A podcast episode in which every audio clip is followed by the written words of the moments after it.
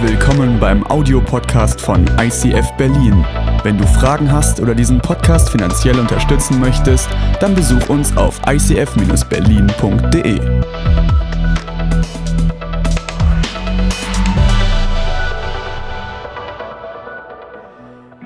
Vielen Dank. Dieses Thema, ich weiß nicht, ob ihr es gelesen habt, das heißt, ich bin gesegnet. Und ich finde das tatsächlich ein spannendes Thema, ein Thema, was mich nochmal in den letzten zwei Wochen richtig rausgefordert hat.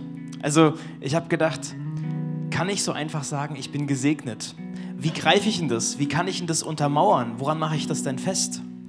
Und da habe ich gemerkt, das ist oft ein sehr abstrakter Begriff, in dem das, was wir gar nicht so füllen können. Ich habe gedacht, so, wie, wie kann ich, wenn du überlegst, wie sagst du, ich bin gesegnet? Mit welcher, mit welcher Farbe kommt das rüber? Was, was für Gefühle gehen da bei dir los?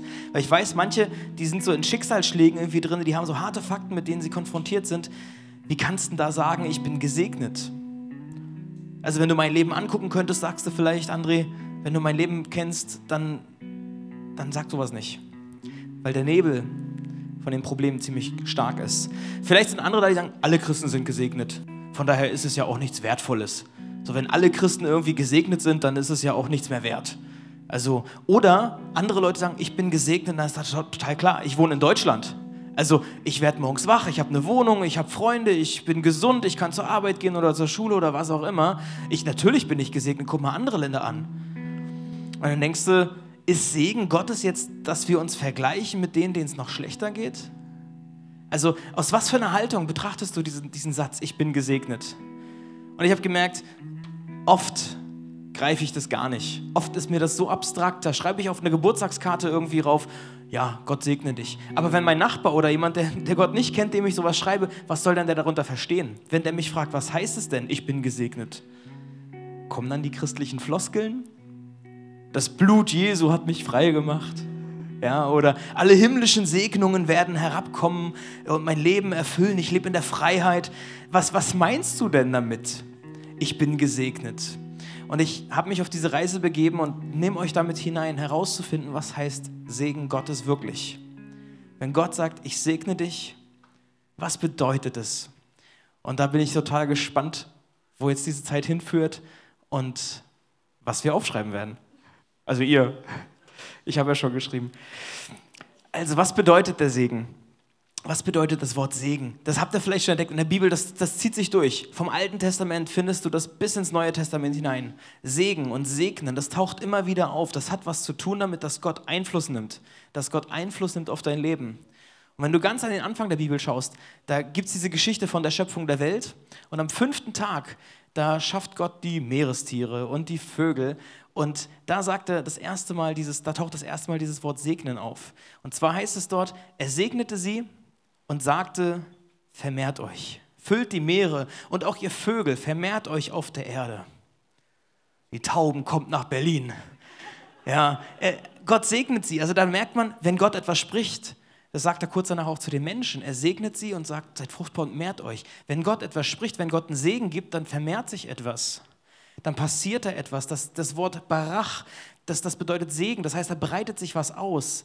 Da gibt es einen größeren Einfluss, da gibt es eine Stärke, da kommen plötzlich Dinge in Existenz. Wenn Gott über dein Leben was ausspricht, wenn ein Segen ausgesprochen wird, da passiert etwas.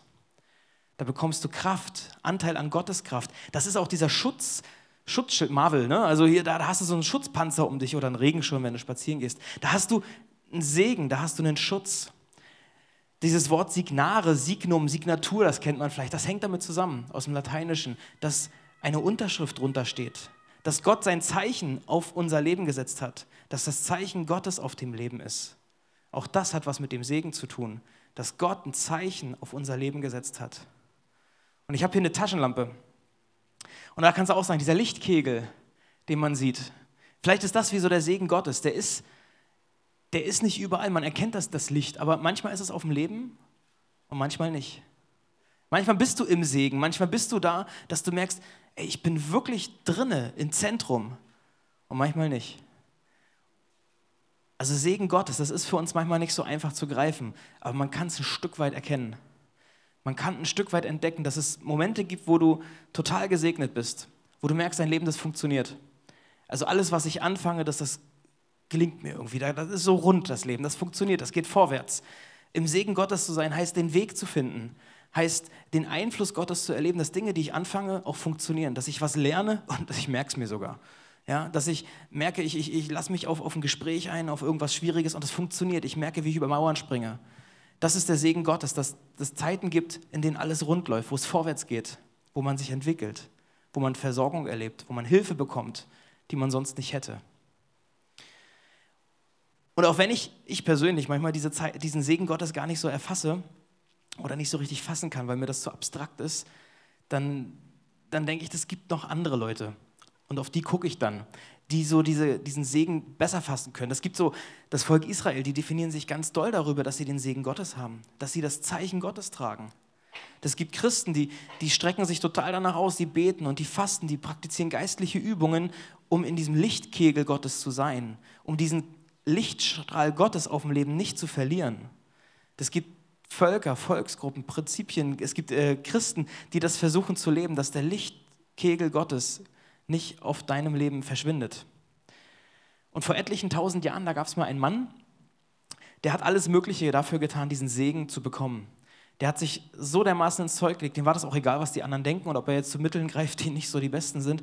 Der hat seinen Bruder verraten, der hat seine Familie verraten, dafür, dass er den Segen bekommt, dafür konkret, dass er das bessere Erbe bekriegt, dass er alles Mögliche hat. Ja? Sein Vater hat er dann irgendwann äh, übers Ohr gehauen, der war schon alt und grau und da gab es dieses Se Segensgebet. Wenn ihr die Geschichte kennt, das liest man so weg. Man denkt sich oft, warum betet der Vater eigentlich nicht zweimal?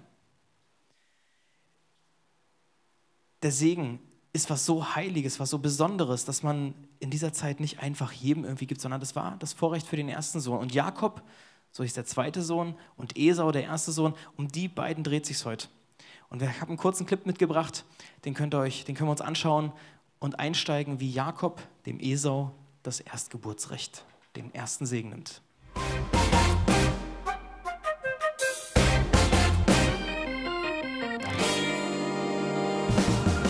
Jakob wollte immer einen Segen abstauben. Eine Geschichte macht dies sehr deutlich.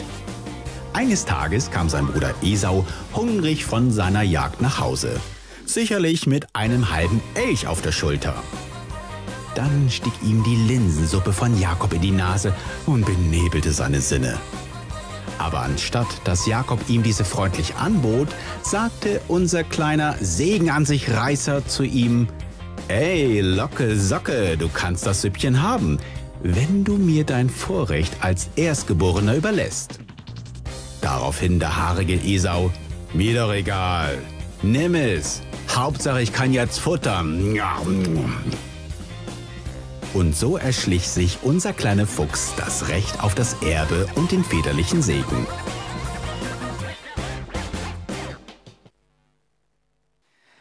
Jakob ist für mich ein Beispiel von jemandem, der, der wusste, was Segen bedeutet. Für den war das nicht so abstrakt wie für mich manchmal. Für den war das so klar, der Segen Gottes, da steckt eine Kraft drin, die brauche ich. Da steckt ein Erfolgsmodell dahinter, den brauche ich. Also ohne den will ich gar nicht vorwärts gehen. Und er hat jede Gelegenheit genutzt, um irgendwie was abzustauben. Der hat das begriffen, dass sein Leben in Bewegung ist, wenn er den Segen Gottes hat. Der wusste das einfach und er hat teilweise zu krassen Mitteln gegriffen, äh, aber er hat es geschafft, dass er den Segen Gottes bekommt. Er hat sich den Segen erkauft, er hat ihn sich erschlichen, er hat ihn sich erkämpft. Er hat ihn sich erkauft gegen so eine Linsensuppe, eingetauscht gegen seinen Bruder, der an der Stelle äh, lieber die Linsen wollte. Er hat sich den erschlichen, als sein Vater schon alt und blind war, und er hat ihn sich erkämpft als er an einer Stelle mit Gott gerungen hat und gesagt, ich will diesen Segen haben, Gott. Ich höre nicht eher auf, mit dir darum zu ringen, bis ich diesen Segen wirklich erlebe und spüre. Und dann das ist so krass. Der ist ein Beispiel dafür für mich, wie wertvoll, wie kraftvoll Segen Gottes ist. Und wie krass es ist, wenn das Zeichen Gottes, wenn der Lichtkegel Gottes auf deinem Leben liegt. Er wusste, wenn ich in diesem Lichtkegel lebe, dann ist alles möglich. Und ich denke immer dann, wenn ich das so lese, was ist denn mit mir? Wo habe ich denn das wirklich begriffen? Wie viel lasse ich mich das kosten, den Segen Gottes zu bekommen? Wie hoch ist mein Einsatz dafür? Wie sehr ringe ich mit Gott um den Segen? Wie sehr ringe ich mit Gott darum, dass sein Lichtkegel auch auf meinem Leben ist? Wie wertvoll ist mir das Ganze oder ticke ich wie Esau und entscheide mich für diese leckere Linsensuppe mit Suppengrün? Also ich, manchmal tickt man ja so, dass man, dass man so von oben herab auf Esau guckt und denkt sich, naja, der Esau, dem war ja sein Erstgeburtsrecht nicht viel wert. Das steht an der Bibel drin. Jakob gab ihm das Brot und die Linsensuppe, Esau schlang es herunter, er trank noch etwas und ging dann wieder weg. So gleichgültig war ihm sein Erstgeburtsrecht. Und neben dem, dass wir Esau schnell ab, abstempeln, irgendwie so der dumme Esau halt, glaube ich, wenn wir ehrlich sind, machen wir oft das ganz gleich. Genauso. Oft haben wir genau das Esau-Syndrom, dass der Segen Gottes uns herzlich egal ist. Bei uns geht es vielleicht nicht um Linsensuppe oder irgendwelche anderen Dinge, die irgendwie nur so in eine Dose passen, aber auch wir verspielen den Segen Gottes manchmal sehr schnell. Oder ist es uns einfach egal? Ja, also vielleicht ist es irgendwelche nachts, dass du auf irgendwelchen dubiosen Seiten umherspringst, einfach weil der schnelle Kick da gerade wichtiger ist. Vielleicht ist es beim Thema Geld. Manche sagen, ich will mein Geld einsetzen für Gott. Ich will dieses Prinzip vom Zehnten irgendwie umsetzen. Und dann dir, fällt dir aber ein, ich brauche jetzt dieses Handy erst noch oder ich muss erst diese Sache noch machen und mal gucken, was dann noch übrig ist, Gott. Mal gucken, was vom Taschengeld noch übrig ist und dann kriegst du auch ein bisschen Taschengeld. Also, wo wir schnell Dinge, die wir uns vorgenommen haben, wo wir sagen, wir wollen Dinge wirklich tun, dass wir sie einfach hinten anstellen. Oder dieses heiße Fass vom, vom, vom Sex außerhalb der Ehe. Also da kann man das, ja genau, wo, wo geht's denn da los? Also ich will gar nicht sagen, dass wir, dass wir da total jetzt alles verstanden und begriffen haben, aber ich glaube, dass wir dazu neigen, alles möglichst auszureizen, dass wir so geprägt sind von unserer Gesellschaft, dass wir alles jetzt sofort haben wollen. Und dass es uns dann um den schnellen Kick, und wenn es nur die Linsensuppe ist, äh, geht. Und wir schnell anfangen, mit Gott so ein bisschen zu ringen oder irgendwie zu diskutieren.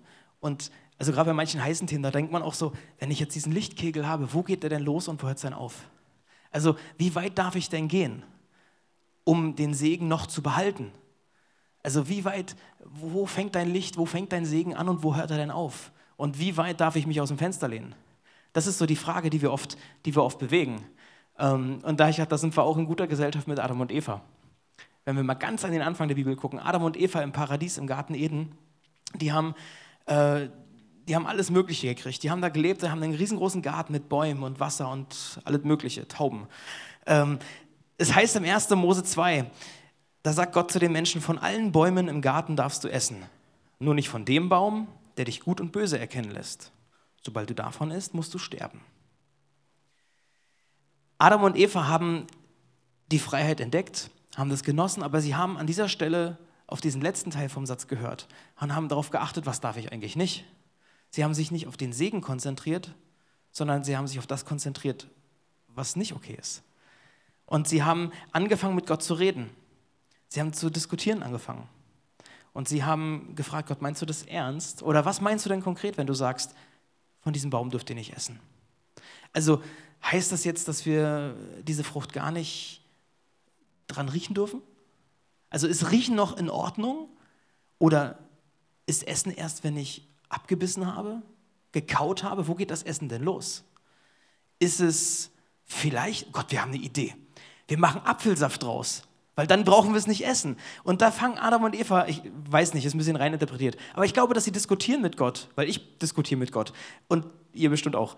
Äh, wir, wir, diskutieren schnell und versuchen uns so zu fragen, Gott, wie, wie kannst du das meinen? Und wir wissen manchmal nicht ganz genau, ist es jetzt eindeutig oder nicht eindeutig, wie ist das gemeint, was Gott sagt? Und dann fangen wir an zu handeln. Und wir fragen Gott, wo geht's los? Wie viel darf ich denn aufs Spiel setzen? Bis wohin darf ich denn gehen? Bis wo ist denn die Grenze? Und ich glaube, das liegt daran, dass wir schnell uns auf die Dinge konzentrieren, die, die wir nicht machen sollen, können, dürfen, was auch immer, sondern also wir gucken zu sehr darauf und nicht so sehr auf das, was uns geschenkt ist. Nicht so sehr auf diesen Segen, auf den Möglichkeiten, sondern auf das, was die Möglichkeiten einschränkt. Wir sind manchmal so sehr vom Ego getrieben, dass unser Innerstes sofort, wir reagieren und so, äh, ne, immer gleich reagieren, immer gleich was kriegen und nehmen, dass wir sogar bereit sind, alles Mögliche aufs Spiel zu setzen, einfach nur um kurzzeitig erfüllt zu sein. Wir setzen manchmal unser ganzes Leben aufs Spiel, nur um den kurzzeitigen Kick zu bekommen. Ob das in der Ehe, in der Beziehung ist, ob das in der Schule ist oder mit Freundschaften, bei Finanzen, sogar beim Segen Gottes. Wir setzen manchmal unser ganzes Leben aufs Spiel. Extrem wichtige Bereiche setzen wir aufs Spiel, nur weil wir einen kurzzeitigen Kick wollen und denken, die Linsensuppe ist jetzt gerade das Bessere. So tick ich. So tickt Adam und Eva, Esau, so ticken wir oft. Das ist ein Kampf, in dem wir gemeinsam stehen. Und das finde ich beruhigend und gut und ich zeige auch gleich eine Lösung. Eine Sache, die ich cool finde im Alten Testament, dass Gott so oft diesen Segen beschreibt. Das gibt im Alten Testament so ein ganzes Kapitel, wo Gott sagt, das ist der Segen, wie ich ihn mir vorstelle, wie Dinge rund sind, wie dein Leben funktioniert, wie Dinge, die du anfängst, auch vollbracht werden. Im 5. Mose 28. Eine ganz lange Auflistung, was es heißt, gesegnet zu sein, dass es dir gut gehen wird, dass es deine Arbeit gesegnet ist, dass deine Feinde keine Chance haben gegen dich, dass du versorgt wirst, dass du sogar Überfluss hast, auch wenn du, auch wenn alles drumherum irgendwie anders aussieht, dass dein Innerstes gefüllt ist, dass die Bibel beschreibt, dass wenn wir in der Verbindung zu Gott stehen, dann kommen wir weiter voran. Wenn Gottes Einfluss auf dein Leben ist, wenn dieser Lichtstrahl auf deinem Leben ist, dann kommst du voran, dann geht es vorwärts. Das beschreibt Gott in diesem ganzen Kapitel und immer wieder, 5. Mose 28. Und er beschreibt sogar, wie wir diesen Segen bekommen. In diesem Kapitel sagt er, was ist der Schlüssel? Was ist ein Schlüssel, um den umzudrehen, um an diesem Segen wirklich Anteil zu bekommen? Und da heißt es im 5. Mose 28, und alle diese Segnungen, und dann kommt eine richtig lange Auflistung, werden über dich kommen und werden dich erreichen, wenn du der Stimme des Herrn deines Gottes gehorchst. Der Schlüssel zum Segen Gottes ist Gehorsamkeit? Echt jetzt? Also hätte auch was anderes sein können, habe ich mir gedacht. Aber der Schlüssel zum Segen Gottes ist Gehorsamkeit, so steht es dort. Wenn du der Stimme des Herrn deines Gottes gehorchst, dann werden diese Segnungen über dich kommen. Das klingt irgendwie doof, aber letztlich ist es genau das. Und es zeigt mir, wie sehr das gegen mein Ego geht, wie sehr das gegen unsere und meine gesellschaftliche Prägung geht, dass ich gehorchen soll. Aber das ist der Weg, um den Segen Gottes zu bekommen. Das ist der Schlüssel, um in diesen Weg hineinzukommen, sich an diese geistlichen Prinzipien zu halten, diese Merkmale zu entdecken. In der Bibel gibt es so viele Wenn-Dann-Prinzipien. Ähm, es gibt diese krasse Zusage, dass Dinge passieren. Im Alten Testament ist dieses Wenn-Dann-Prinzip ganz oft, dass wenn du dieses und jenes tust, dann wirst du dieses und jenes erleben. Und ich denke, wir kämpfen da an dieser Stelle, dass wir diese Sachen nicht umsetzen wollen, dass wir reizen wollen und was auch immer. Aber Jesus ist an unserer Seite. Und das finde ich eine krasse Zusage, dass, dass wir ganz oft denken, ich muss jetzt diese geistlichen Prinzipien irgendwie mir reinpeitschen und irgendwie umsetzen und vergesse dabei, dass ich nicht alleine kämpfe, dass Jesus dabei ist. Klar, ich will das, aber ich merke, ich schaffe das oft nicht. Jesus prägt mich mehr und mehr. Und ich merke, ich brauche das, weil wenn ich das nicht hätte, dann, dann würde ich echt untergehen. Wenn ich ihm nicht die Erlaubnis geben würde, dass er eingreift, dann würde er auch nicht eingreifen. Ich glaube, er wartet manchmal auf die Erlaubnis, weil er da Gentleman ist. Er braucht diese Erlaubnis, dass er in meinem Leben wirklich was machen kann. Und dann kommt der Segen, dann kommt das, das Licht in mein Leben hinein. Und dann sorgt er dafür. Und das fühlt sich nicht immer gut an. Ich habe im Hebräer eine Stelle gefunden, da heißt es, Gott weiß wirklich, was zu unserem Besten dient. Gott weiß wirklich, was zu unserem Besten dient. Er erzieht uns so, Erziehung klingt schon wieder blöd, ne? aber Gott ist ja in uns mit in einer Beziehung, er geht mit uns ja in einen Weg, er ist in einem Prozess mit uns. Er erzieht uns so, dass wir an seiner Heiligkeit Anteil bekommen. Ich meine, das ist krass. Mit strenger Hand erzogen zu werden, das tut weh und scheint alles andere als ein Grund zur Freude zu sein. Naja, Gehorsamkeit, ne? wunderbar. Hätte das nicht irgendwie Gummibärchen sein können? Also es, es tut weh und scheint alles andere als ein Grund der Freude zu sein. Später jedoch trägt er eine solche Erziehung, trägt eine solche Erziehung bei denen, die sich erziehen lassen, reiche Früchte. Ihr Leben wird von Frieden und Gerechtigkeit erfüllt sein. Gottes Ziel ist, dass du im Segen stehst. Gottes Ziel ist, dass dein Leben vorwärts geht dass Dinge funktionieren. Gottes Ziel ist, dass du gesegnet bist. Er will sich verschenken, das ist seine Art und Weise. Gott will sich den Menschen verschenken. Er will, dass es den Menschen gut geht, dass sie das volle Ausmaß erleben. Und klar, da gibt es manche Regeln. Gott sagt, okay, ey, es gibt manche Prinzipien, die, die laufen nun mal so. Und da ist dieses Wenn-Dann-Prinzip. Da ist auch, dass du eine Erlaubnis geben musst, dass Gott dein Herz wirklich bewegen kann, dass er dein Leben an die Hand nimmt und mit dir diesen Prozess geht. Also wenn du meiner Stimme gehorchst, dann wird dieses und jenes passieren. Markier dir das in der Bibel, wenn du, wenn dann Prinzipien findest. Und trotzdem, neben all diesen Dingen, die ich lernen will und schaffen will und so, denke ich, eigentlich ganz oft ist es absolute Gnade, dass das Licht Gottes immer noch unser Leben trifft oder mein Leben trifft.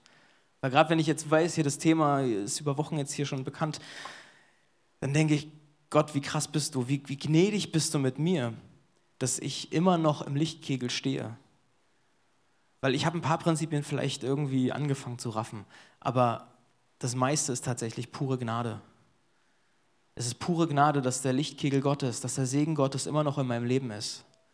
Ein paar Prinzipien habe ich gerafft, aber der Großteil ist wirklich Gnade. Weil Gott hat einfach ein Ja zu mir und zu dir. Gott hat sich entschieden, uns zu segnen, euch zu berühren und unser Leben gut zu machen, uns Schutz zu geben, uns Kraft zu geben, uns Mut und Möglichkeiten zu geben. Gott will sich verschenken, so wie Eltern sich den Kindern verschenken wollen. Gott will sich in einem Maße an uns verschenken, das, was wir, das können wir uns manchmal gar nicht ausmalen. Der will, dass wir unabhängig sind von dem, was Leute von uns denken. Egal, was die Klassenleute an Blicken auf dich werfen, dass du davon unabhängig bist, was die Leute sagen. Dass du einfach sicher bist dass du versorgt bist, selbst wenn menschliche Ressourcen nicht ausreichen, dass du merkst plötzlich, öffnet Gott irgendwelche Türen. Dass du merkst, innere Sehnsüchte, die werden wirklich gestillt, selbst wenn du keinen Partner hast. Dass du furchtlos leben kannst, selbst wenn die Gesellschaft, wenn drumherum alles irgendwie Angst machen will. Dass du furchtlos bist, weil du hast Gott auf deiner Seite. Dass du Lösungen siehst, da wo andere nur Probleme entdecken dass dein Innerstes wirklich ruhig wird, selbst wenn es stürmisch ist. Und stürmische Zeiten sind ja da. Aber dann Ruhe zu finden und inneren Frieden zu erleben, das ist ein Segen Gottes, das ist ein Geschenk Gottes. Dass Gott uns das Beste schenkt, einfach weil wir ihn lieb haben. Und dass uns Dinge gelingen, weil wir sie mit Gott anfangen. Und ich glaube, das sind so Sachen, die kommen mehr und mehr in unser Leben. Die stecken in diesem Lichtkegel so drin als Geschenke, als Möglichkeiten halt Ausschau nach diesen geistlichen Prinzipien, nach diesen Wenn-Dann-Dingern und nimm dir diese Gnade immer wieder in Anspruch, wenn Dinge nicht laufen. Weil was ist, wenn du dann merkst, dass dieser Lichtkegel manchmal nicht da ist? Wenn du, ja, weißt ja hin und her, ist schön, aber ich bin gerade nicht im Lichtkegel. Ich habe irgendwie Sachen, ich habe mich für diese Linsensuppe entschieden. Ja, ich habe davon gelöffelt. Was ist denn, wenn du das machst? Wenn dir das bewusst wird? Was machen wir oft intuitiv? ich setze mich ins Abseits. Also ich stelle mich auf, an den Rand. So vielleicht die stille Treppe, die man von zu Hause kannte. Kannte ich nicht. Hausarrest hatte ich einmal. Ich musste mal raus. Aber äh, was ist denn dann, wenn du dich entdeckst, ertappst und Gott dir irgendwie klar machst, dass Dinge nicht in Ordnung gelaufen sind? Wir nehmen uns eine Auszeit. Und woher kommt das, habe ich mich gefragt. Also wer sagt dir denn, wer bringt dir denn bei, das erklären wir den Leuten nicht in der Kinderstunde, dass man sich vor Gott verstecken muss. Also da sagen wir, Gott ist gnädig. Aber trotzdem lebe ich oft, dass ich mich verstecke, dass ich mich rausziehe, dass ich Angst vor Gott habe. Tief im Innern vertraue ich dann doch nicht darauf, dass Gott das gut mit mir meint. Und ich glaube, da muss ich ran, da muss ich ran, dass mein Gottesbild wieder klargerückt wird. Glaube ich wirklich, dass seine Arme weit sind? Oder bin ich eher skeptisch, weil ich andere Erfahrungen mit Menschen gemacht habe? Also wie ist das Gottesbild da bei mir auch verschoben manchmal? Wir verstecken uns wie Adam, wir gehen erstmal weg von Gott nochmal drüber nachdenken, ob das denn wirklich jetzt alles okay ist. Und da habe ich festgestellt, eigentlich gebe ich dem Teufel zwei Siege. Das eine ist, dass ich ihm zugelassen habe, dass er mir äh, irgendwie eine Falle stellt und ich reingetappt bin und mich für die Linsensuppe entschieden habe. Das ist der erste Sieg. Und das zweite ist, dass ich so dumm bin und dann noch, also ist ja cool, dass ich Sachen entdecke, dass was nicht in Ordnung ist. Aber dass ich dann so dumm bin und dabei stehen bleibe dass, er irgend, dass der Teufel es geschafft hat, was mein Gottesbild sich so verzerrt hat, dass ich nicht umkehre. Und diesen Sieg will ich ihm nicht lassen. Gott kämpft um dich. Gott kämpft um seine Kinder. Der hat bei den Christen immer wieder eingegriffen. Der hat uns den Heiligen Geist gegeben, dass er Dinge aufdeckt, dass er Dinge voranbringt. Dieser Geist wirkt. Er wirkt in uns, in euch. Gott hat uns diesen Heiligen Geist geschenkt, damit er uns Gott zeigt. Der Heilige Geist will dir Gott zeigen und er will dich ins Zentrum vom Segen bringen. Der Heilige Geist will dir Gott zeigen und dich ins Zentrum des Segens bringen. Und wenn der Heilige Geist dir Dinge zeigt, wo du auf Linsensuppe aus bist, vielleicht drehst du eine Ehrenrunde, aber verpass nicht die Gnade, bleib nicht einfach stehen. Der Heilige Geist klagt dich nicht an. Er deckt Dinge auf, aber er klagt dich nicht an, sondern er ruft nach deinem Herzen. Der Heilige Geist ruft nach deinem Herzen.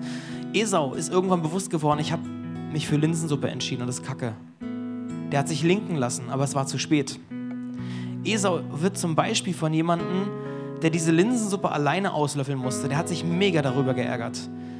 Der hat geweint, als ihm das bewusst geworden ist, weil er festgestellt hat, was habe ich alles verspielt. Er hat gesehen, wie sein Bruder sich entwickelt hat. Damals zu der Zeit von Esau gab es noch kein Zurück. Da war dieser Neuanfang noch nicht möglich, den wir möglich haben. Der hat sich den Segen tatsächlich verspielt. Dieses alles, was du dir vornimmst, wird gelingen, verspielt. Gottes Liebe ist immer bei dir, verspielt. Du wirst inneren Frieden haben, verspielt. Ein Leben, das einfach rund läuft, wo du merkst, das ist mein Platz, das ist meine Berufung, verspielt. Im Hebräerbrief heißt es, ihr wisst, wie es ihm, also Esau, später erging, als er den Segen bekommen wollte, der ihm als Erstgeborener zustand, musste er erfahren, dass Gott ihn verworfen hatte. Das ist eine krasse Erkenntnis, wenn du merkst, dass du von Gott verworfen wirst. Er hat geweint, er fand keine Möglichkeit mehr, das Geschehene rückgängig zu machen, so sehr er sich auch unter Tränen darum bemühte. Ich kenne die Zeiten, wo du nachts da sitzt und weinst, weil du, weil du Angst hast, dass du bei Gott verworfen wirst, weil du denkst, Gott hat einen Plan und der ist jetzt vorbei. Manche Dinge kann man nicht rückgängig machen. Manche Dinge passieren und sind passiert und du kannst sie nicht rückgängig machen, so sehr du willst. Aber durch Jesus habe ich eine Chance, dass die Folgen, dass die Auswirkungen verändert werden. Dass eine Berufung dadurch nicht kaputt gemacht wird, weil du Dinge falsch gemacht hast, sondern dass du in die rechte Bahn kommst. Dass Gott vielleicht sogar solche Dinge benutzt, um anderen zu helfen, um seinen Plan nochmal zu vollführen.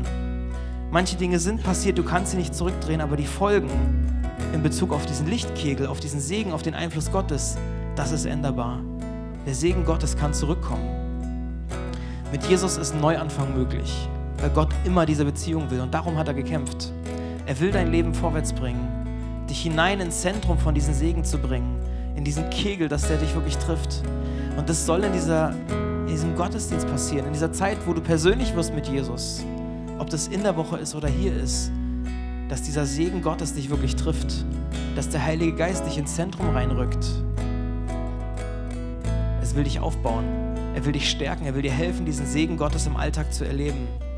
Und dafür haben wir vorhin gebetet, dass das passiert. Dass in dieser Worship-Zeit, dass das, der Heilige Geist dir vor Augen malt, wie groß unser Gott ist. Was es heißt, im Segen Gottes zu sein. Das sind so Zeilen da drin, da kannst du dir ausmalen, was das alles bedeutet, im Segen Gottes zu stehen. Für uns ist es manchmal abstrakt, aber das sich auszumalen, vor Augen zu malen, wie groß ist mein Gott. Und dann zu sagen, Gott, ich will das. Ich will dir nachfolgen. Ich will, dass dein Einfluss, dass dein Licht auf meinem Leben leuchtet. Dass dein Zeichen, dass deine Unterschrift auf meinem Leben steht. Das ist die Einladung und der kannst du folgen. Da kannst du mitgehen. Wenn dir dann Dinge auffallen, wo das Licht gerade eher aus ist, dann bleib dabei nicht stehen, sondern dreh dich um und geh weiter. Mach diesen Neuanfang, setz dich der Gnade aus. Gib Jesus die Erlaubnis, dich an die Hand zu nehmen und dir im Alltag dabei zu stehen. Mit ihm an der Seite ganz neu in Gottes Licht zu treten. Ich will den letzten Vers noch vorlesen. Gott aber weiß wirklich, was zu unserem Besten dient. Er erzieht uns so, dass wir an seiner Heiligkeit Anteil haben. Mit strenger Hand erzogen zu werden, das tut weh und scheint zunächst alles andere als ein Grund zur Freude zu sein. Später jedoch trägt eine solche Erziehung bei denen, die sich erziehen lassen, reiche Früchte. Ihr Leben wird von Frieden und Gerechtigkeit erfüllt sein. Darum stärkt eure müden Hände und eure zitternden Knie und lenkt eure Schritte entschlossen in die richtige Richtung. Denn die lahm gewordenen Glieder dürfen sich nicht auch noch ausrenken. Also wenn schon Teile im Leben nicht in Ordnung sind, ey, dann sorgt dafür, dass nicht alles abgeht. Sondern sie sollen wieder heil werden. Richtet euch in allem nach Gottes Willen aus. Denn ohne ein geheiligtes Leben wird niemand den Herrn sehen. Das ist Gottes Ziel. Und dazu steht die Einladung, Gottes Größe zu entdecken und sich neu zeigen zu lassen, was auf uns wartet. Amen.